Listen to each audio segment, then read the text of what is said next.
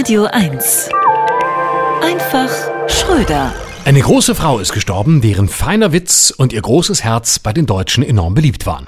Isolde Schmidt-Menzel, die Erfinderung der Maus, aus der Sendung mit der Maus. Und die Queen ist auch tot. Nach dem Brexit kam der Quexit, aber man muss das Positive sehen. Es besteht doch noch Hoffnung für Langzeitarbeitslose. Ein Engländer namens Charles hat nun mit 73 Jahren zum ersten Mal in seinem Leben eine Arbeitsstelle. Gut, was man so hört, hat er die hauptsächlich durch Vitamin B gekriegt, aber immerhin. Schön, dass jetzt endlich mal die Jungen ran dürfen. Glücklicherweise besteht keine Gefahr, dass er das Vereinigte Königreich aus Unerfahrenheit ins Chaos stürzt. Da ist das Land schon.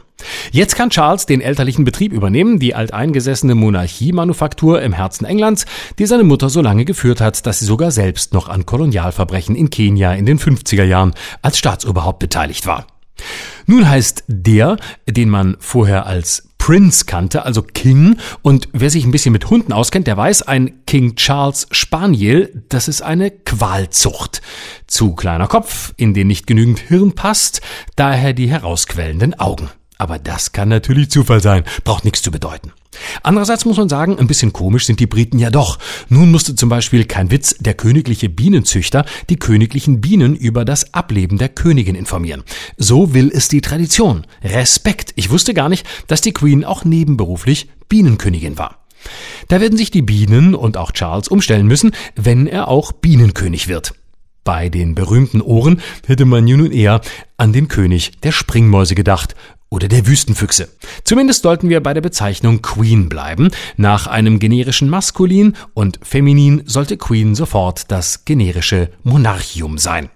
Aus aller Welt kommen nun Worte der Anternahme. Joe Biden hat schon kondoliert und erklärt, wie gerne er Bohemian Rhapsody hört. Selbst Putin ließ mitteilen von allen Staatsoberhäuptern der Welt, habe er die Queen am liebsten warten lassen.